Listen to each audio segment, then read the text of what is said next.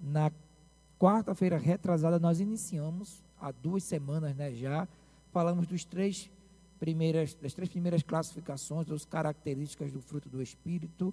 Falamos sobre amor, alegria e paz, né? É onde a gente pega esses três primeiros blocos, é quando a gente se refere para com Deus, é quando a gente se relaciona para com Deus. Então a gente precisa ah, de ter amor, alegria e paz. Então o texto que a gente tem tido como base se encontra no livro de Gálatas. Os irmãos que tiverem a sua Bíblia, né, os irmãos possam estar ah, abrindo, capítulo 5 do livro de Gálatas, ah, do verso, verso 22, Gálatas capítulo 5, verso 22 e verso 23. É o texto que a gente tem como base né, para o nosso estudo ah, sobre o fruto do Espírito. Né? Então, essa mensagem vai ficar gravada.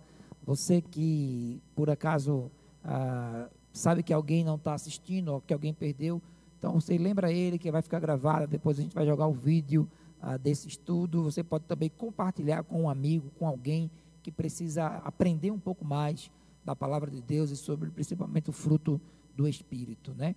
Então, Gálatas capítulo 5, ah, do verso, verso 22 e verso 23, diz assim a palavra de Deus. Mas o fruto do Espírito é amor, alegria, paz, longanimidade, benignidade, bondade e fidelidade, mansidão, domínio próprio. Contra essas coisas não há lei. Que Deus aplique assim a sua palavra nos nossos corações. Queridos, ah, nós aprendemos que o fruto ele é um só. O apóstolo Paulo eh, escreve para esses irmãos em Gálatas porque esses irmãos viviam uma interferência muito grande do legalismo, ah, daqueles que eram detentores da lei, né? mas daquela lei que condena, daquela lei que aponta, não da, da, da lei que edifica, da lei que salva, mas da lei condenatória. Paulo tinha ah, plantado essa igreja lá em Gálatas e tinha acompanhado aqueles irmãos, mas depois Paulo teve que se retirar, então outros falsos mestres, principalmente os fundamentalistas, legalistas, chegaram ali aos Gálatas para estar falando algumas questões ah, de lei, que na verdade aprisionava, que trazia fardo e que apontava, que julgava a vida daquelas pessoas. Por isso o apóstolo Paulo traz esse texto para falar justamente, irmãos, a respeito ah, ah, daquilo que é principal, que é aquilo que o Espírito planta no nosso coração, que é esse fruto. Por isso que o apóstolo Paulo vai dizer que é, sobre essas coisas não há lei. Né? Por isso que ele diz: contra essas coisas não há lei, porque a lei não impera no espírito. O espírito ele sobressai a lei. Então não há legalismo que pare a ação do espírito na vida de cada um de nós.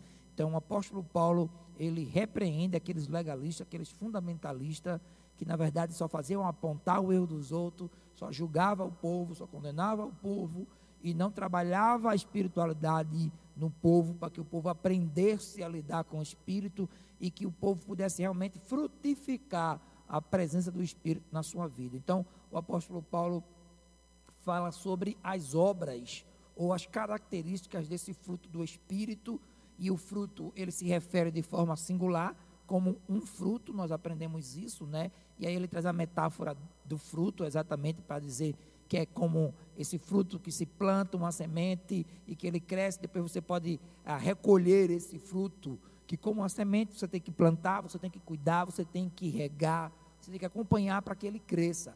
Mesmo assim, a vida espiritual ah, da gente, a gente viu que esses nove frutos são divididos em três blocos, ah, onde no primeiro bloco ah, é a nossa relação para com Deus, o segundo bloco, que é esse que a gente vai estudar, é a nossa relação para com o próximo. E o terceiro e último bloco, né, é a nossa relação para com a gente mesmo, para a gente aprender a se relacionar conosco mesmo. Então, há todo um sentido nessas características desse fruto do Espírito. O fruto é um só, como eu falei, que é o próprio Espírito Santo dentro de nós, e ele produz essas características, né, que, que na verdade sinalizam que nós temos o Espírito dentro de nós.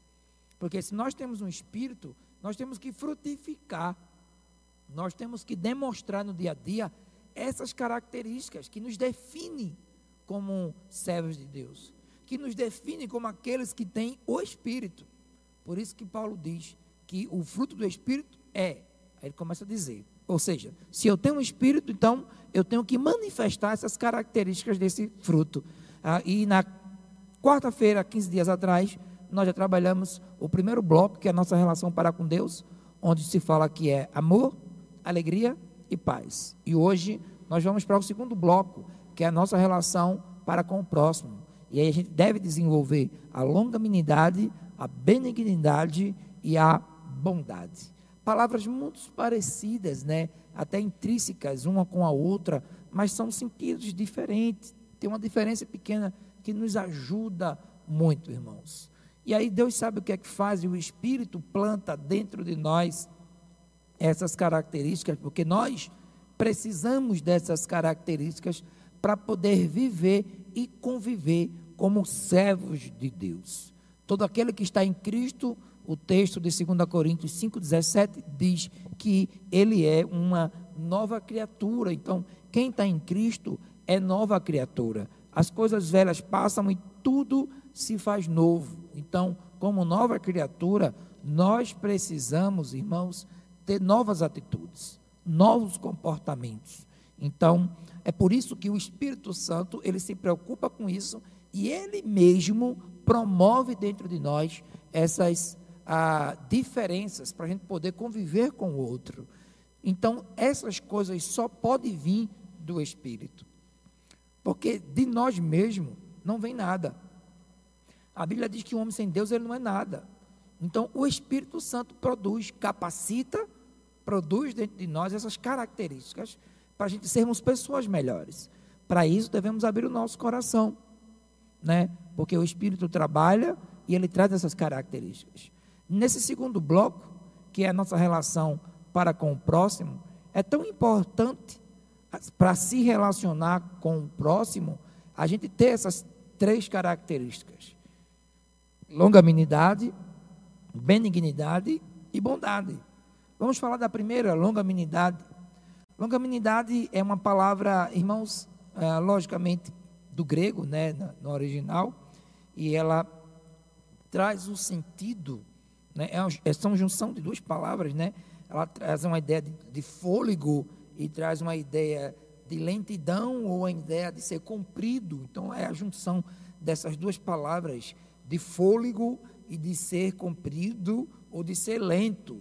Por isso, longanimidade pode ser traduzido como ah, literalmente como fôlego comprido ou como um, lento em irar-se né? Podemos aplicar melhor como aquele tardio para irar, lento para se irar. Ou seja, é o mesmo que paciência, né? Porque é, na vida de hoje nós precisamos ter paciência. Nós precisamos, irmãos, é, ter longanimidade no nosso coração, ser tardio para se irar, porque o ser humano em si, ele já é, é, é, é muito estressado. O contexto nosso, o dia a dia nosso, ele nos faz ser pessoas mais estressadas. Então a gente está a ponto de explodir a qualquer momento. Qualquer coisa vai nos irar. Qualquer coisa tira a nossa paciência. Né? O, o, o trânsito. A, a, gente aqui no interior nem tanto, mas na capital, os ônibus né, lotados. Né? Enfim, tanta coisa. O trabalho, o patrão tanta coisa que acontece, queridos, e deixa a gente estressado, irado. E tudo a gente, como feridas inflamadas, a gente começa a, a, a cirar com qualquer coisa, a se revoltar como qualquer coisa, né? Então, assim, precisamos desenvolver a longanimidade, a ser tardio em irar-se, em responder, a ter paciência para suportar as coisas da vida. Principalmente quando a gente se defronta com a covardia, quando a gente se defronta com a injúria, com a mentira que muitas vezes é levantada contra nós, quando o diabo se levanta usando a vida das pessoas para apontar o nosso pecado, para nos julgar, para levantar mentiras e injúrias contra nós, nós precisamos ter longanimidade para lidar com esse tipo de situação, ter paciência para lidar com a imaturidade do outro, com a falta de experiência do outro. Ah, irmãos, como longanimidade é importante na vida do crente. Se a gente não tiver essa característica do espírito no nosso coração, certamente vamos ter muita dificuldade para conviver com o outro. E isso é um atributo de Deus. A Bíblia nos diz que o nosso Deus, ele é longânimo em irar-se. Imagina se Deus não fosse longânimo, né? Ai de nós, dos nossos pecados, das nossas limitações, das nossas falhas. E Deus é longânimo em irar-se. Ele tem paciência conosco.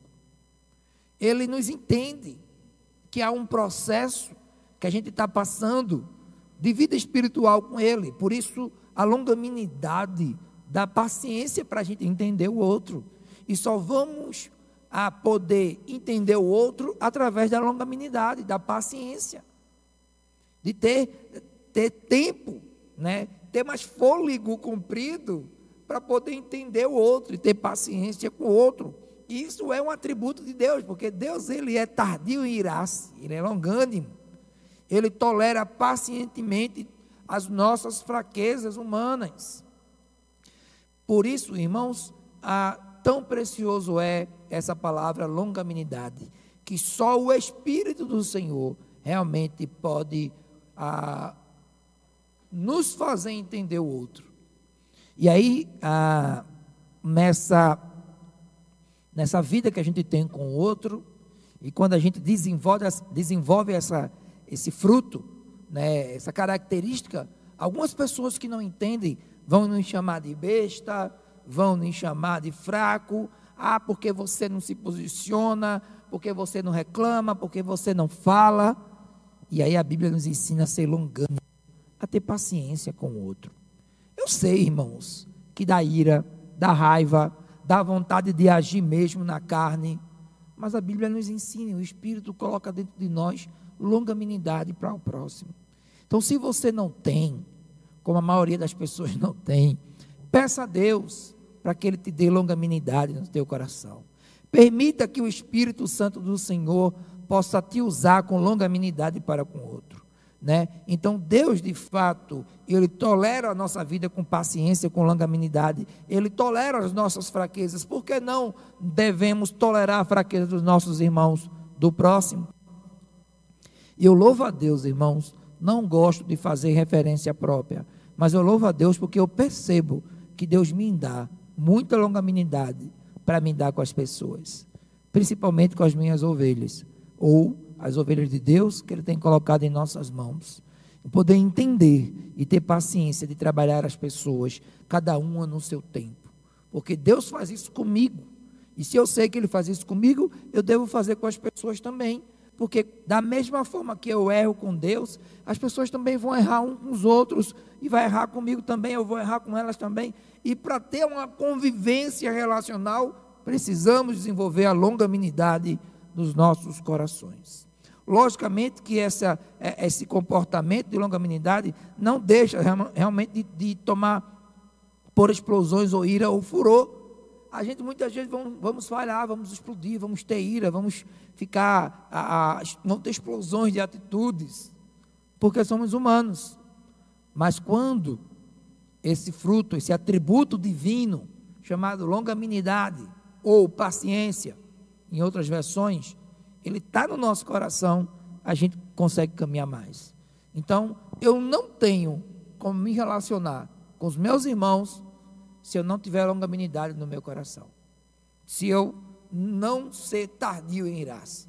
Se eu não tiver paciência. A palavra de Deus está cheia desses conselhos. Então, é o Espírito Santo que nos capacita, queridos, a ter longanimidade. Isto é, sermos tolerantes com as pessoas, cujo a conduta visa provocar-nos a ira. Então, é o Espírito Santo que nos capacita, é Ele que nos orienta, é Ele que frutifica no nosso coração ah, esse fruto para eu me dar com o outro. Porque se eu não tiver esse fruto, irmãos, vai ser quase que impossível. Como é que eu vou me dar com o outro? Imagina uma pessoa estressada, que reclama de tudo, que sabe, no popular, como a gente diz, né, que pega logo ar com qualquer coisa. Como é que essa pessoa vai conviver no dia a dia? Né? E imagina se for um líder, um líder, pior ainda, se vai ficar com raiva de tudo, se ira com tudo, fica logo bravo. Precisa pedir paciência a Deus, longanimidade a Deus. Antes mesmo de recebermos essa virtude do Espírito, podemos observar em Deus que Ele realmente tolera o ser humano. Apesar do desvio, Deus faz isso comigo, Deus faz isso contigo. Então, se Deus faz isso conosco, irmãos, por que não fazer com o próximo? O longânimo, ele é perseverante. Olha aí a característica dos longânimos. Ele é, eles são perseverantes, eles são pacientes, eles são tardios no irar-se, ou para o desespero, ou para qualquer outro tipo de situação. Eles não buscam a vingança, né? E em virtude essencial no trato com o próximo, ele não busca a vingança. A longanimidade leva-nos ao perdão sempre. E ainda que ofendidos, aprendemos a perdoar. Porque a longanimidade nos faz olhar o outro com um olhar de paciência. E me faz não mirar tão rápido pelo outro. O homem carrancudo, né? Ele suscita contenda, mas o longânimo, ele é apaziguador da ira. Provérbios 15, 16. Então, realmente, buscamos no Senhor o fruto da longanimidade nos nossos corações. Acredito, irmãos, que sem esse fruto, sem essa característica, nós vamos sofrer um pouquinho num relacionamento um com o outro. Então, por isso, precisamos sempre de podermos ser longânimo de um para com o outro.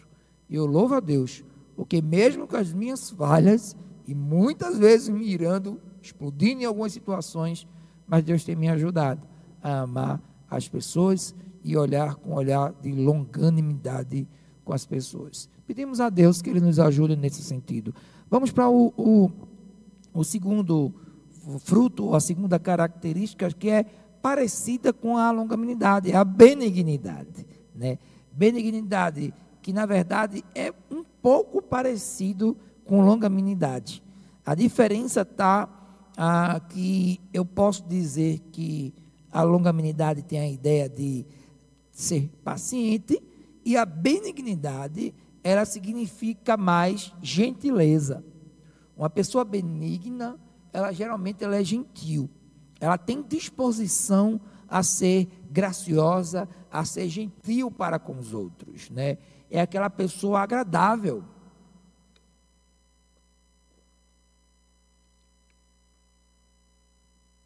É aquela pessoa que você gosta de graça. Aquela pessoa carinhosa, graciosa, né? É aquela pessoa que ela é gentil para com o outro. E gentileza, que também pode ser traduzido por benignidade, é também uma característica do espírito. Entende que, como eu disse para os irmãos, que dos nove frutos há uma divisão de três blocos? Os três primeiros é para com Deus, os três segundos, né, o, o segundo bloco, desculpa, a, os três né, do segundo bloco é a nossa relação para com o próximo. A gente viu que, que longanimidade tem a ver muito com a relação com o próximo e benignidade também. Porque nós precisamos ser gentis uns com os outros. Nós precisamos ser graciosos uns com os outros. Né? Ah, e também é uma outra tradução para benignidade, como é a excelência de caráter, de ser honesto com as coisas e com as pessoas. Agir com honestidade. Isso vem de Deus, é um atributo. O nosso Deus, ele é, ele é, é honesto por excelência. Ele tem um caráter de excelência, sabe, irmãos, muito, muito, mas muito profundo. Tu, todas essas características vêm de Deus. É por isso que só o Espírito pode produzir isso na gente. Se não for pelo Espírito, não tem como. Porque a gente vai ser grosseiro, vamos ser estressado, vamos ser ignorante, Por isso o apóstolo Paulo lista em Gálatas, né, as obras da carne e as obras do espírito. E nas obras da carne, ele cita tudo isso, dessas impurezas, de lascívia, de, de grosseria, de bebedice, glutonaria, de ignorância. Enquanto o, o espírito, ele frutifica as qualidades de Deus. E a benignidade, irmãos, que tem a ver com graciosidade e gentileza, é uma ferramenta principal também na vida do crente. Imagina um crente que é ignorante. Imagina um crente que é desonesto. Como é que pode um negócio desse? Uma pessoa desonesta, um crente, um representante de Deus, de Jesus, ser desonesto, ou ser ignorante, ou ser bruto. De vez de ser gentil, é hostil. Pode acontecer? Pode, porque somos seres humanos. Mas, irmãos, nós temos que aprender que temos que pedir a Deus essas características. Como é que eu vou evangelizar alguém se eu sou uma pessoa extremamente ignorante, grossa, hostil ou desonesta? Como é que eu vou ganhar alguém para Jesus se eu não tenho essa característica do fruto chamada benignidade? É um atributo divino e devemos pedir a Deus. Jesus Cristo é o nosso modelo de gentileza pois sempre se mostrou gentil para com os seus semelhantes. Ele sempre mostrou gentileza para com o próximo. E ele mostra gentileza até hoje comigo e com você. Mesmo muitas vezes, quando a gente o ignora, quando a gente o questiona, ele nos trata com gentileza, com graciosidade, porque é um atributo dele, está na essência dele. Lembra no caso da mulher que foi pega em flagrante adultério, no texto de João, no capítulo 8? A história é narrada do verso 1 ao verso 11, quando todos ali foram desonestos, hostis com aquela mulher, como todos que estavam ali foram extremamente, irmãos, é, desonestos e ignorantes com aquela mulher. Os homens mostravam ali exigência, legalismo, fundamentalismo, inflexibilidade. Jesus revelou a sua benignidade com aquela mulher. Jesus foi gentil com ela foi gracioso com ela, filha, cadê teus acusadores? Nem eu te condeno. Isso é benignidade, não condenar, não julgar, é ser gracioso, irmãos. Ser benigno é ser gracioso, é ser gentil, tratar bem as pessoas, tratar bem o nosso próximo, independente de quem ele seja, de cor, de raça, de sexo, ah, de, de, de, de vida financeira. Sejamos benignos com todos. Se eu não tiver isso no meu coração, eu vou agir com distinção com as pessoas. Se eu não tiver a benignidade no coração, eu vou agir com indiferença, com preconceito com as pessoas. Pois só a benignidade me faz olhar para o próximo, e o próximo é qualquer um que estiver perto de mim, não é só meus familiares, é qualquer um se eu não tiver benignidade, eu vou ser preconceituoso, arrogante e hostil com ele. Mas o fruto da benignidade me faz tratar bem, ser gentil com qualquer uma pessoa, principalmente com os pecadores, que foi o exemplo de João 8 da mulher pega em flagrante adultério. Benignidade é a bondade em ação. É o amor mostrando compaixão. É a disposição de ser bom, é pensar bem a respeito do próximo. Significa que não devemos julgar as pessoas, como aqui já falei. A benignidade nos faz olhar para as pessoas com bons olhos, com os olhos de Cristo. Essa virtude, irmãos, está ligada ao sentimento que Deus coloca dentro de nós. Ser benigno, olhar com o olhar gracioso de Cristo. Então, tire seus óculos Tire a sua visão humana e permita-se olhar o outro com o olhar da benignidade de Cristo. Essa característica é importantíssima. Nós precisamos nos, nos relacionarmos com a cidade, com as pessoas ao nosso redor. E precisamos ser longânimo e benigno, gracioso, gentil, mostrar compaixão, agir com bondade, ser bom respeitoso e não julgar as pessoas.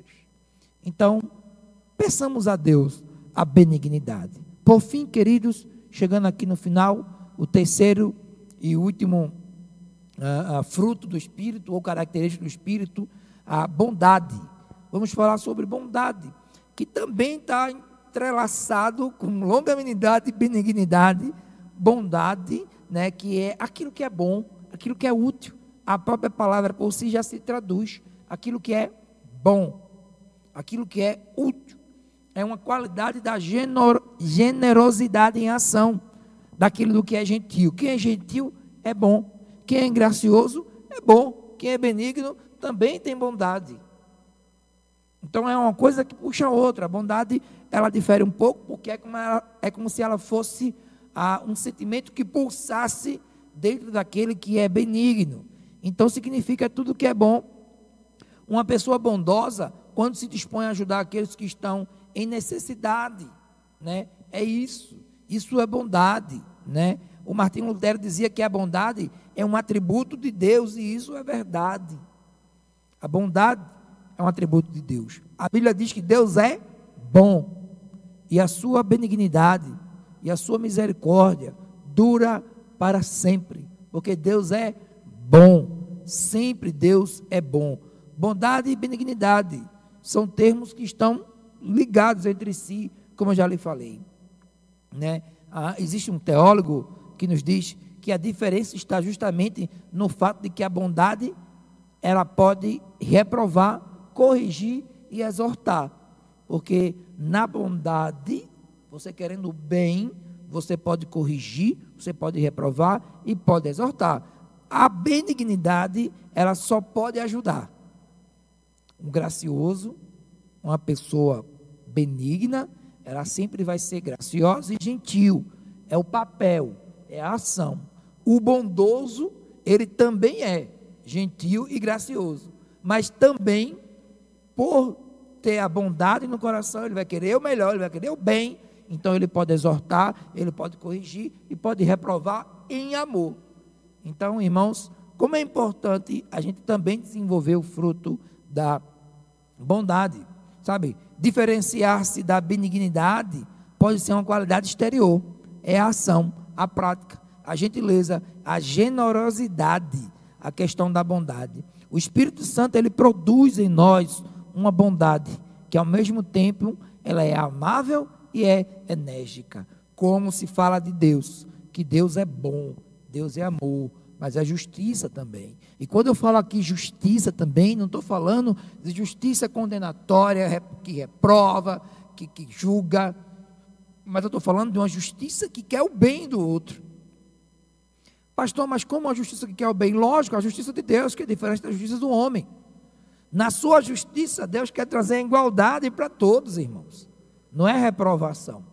Então, a bondade desenvolve em nós essa ação que é tudo aquilo que é bom, minhas ações de bondade em direção ao outro, mas eu não perco a característica de exortar, de reprovar e de ensinar, por amor e por bondade ao outro.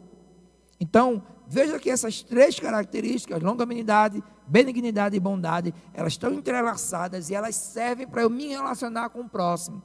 Agora eu te pergunto, como é uma vida né, de relação sem ser longânimo, benigno e bondoso. Já parou para pensar? Será que eu e você temos desenvolvido no nosso dia a dia, na nossa vida espiritual, a gente tem desenvolvido essas características do fruto do Espírito? Será que eu tenho agido com longanimidade? Será que o Espírito tem me usado com benignidade em relação ao próximo? Será que o Espírito Santo tem me feito bondoso para com as pessoas, a ponto de exortar elas a ter uma vida melhor? Você tem deixado o Espírito Santo trabalhar na sua vida? Deixe que esse fruto ele cresça e desenvolva no seu coração, no meu coração, no nosso coração, o, as características desse Espírito. Porque para eu conviver com o outro, irmãos, eu preciso ter no meu coração longanimidade, benignidade e bondade. Eu preciso ser paciente, preciso ser gentil e eu preciso ser bom para com o meu próximo. Porque foi assim que Jesus agiu com cada um de nós e é assim que ele tem agido conosco até hoje. Então, abra o seu coração e deixe o Espírito Santo de Deus desenvolver essas características do Espírito no seu coração. Amém? Que Ele nos abençoe, que Ele nos ajude a sermos pessoas melhores, a sermos cristãos melhores, principalmente no momento do, de caos que estamos vivendo hoje, né? Precisamos, irmãos, desenvolver essas três características do Espírito. E eu quero orar nesse instante e pedir a Deus que Ele nos ajude a viver essa experiência da longanimidade, da benignidade e da bondade.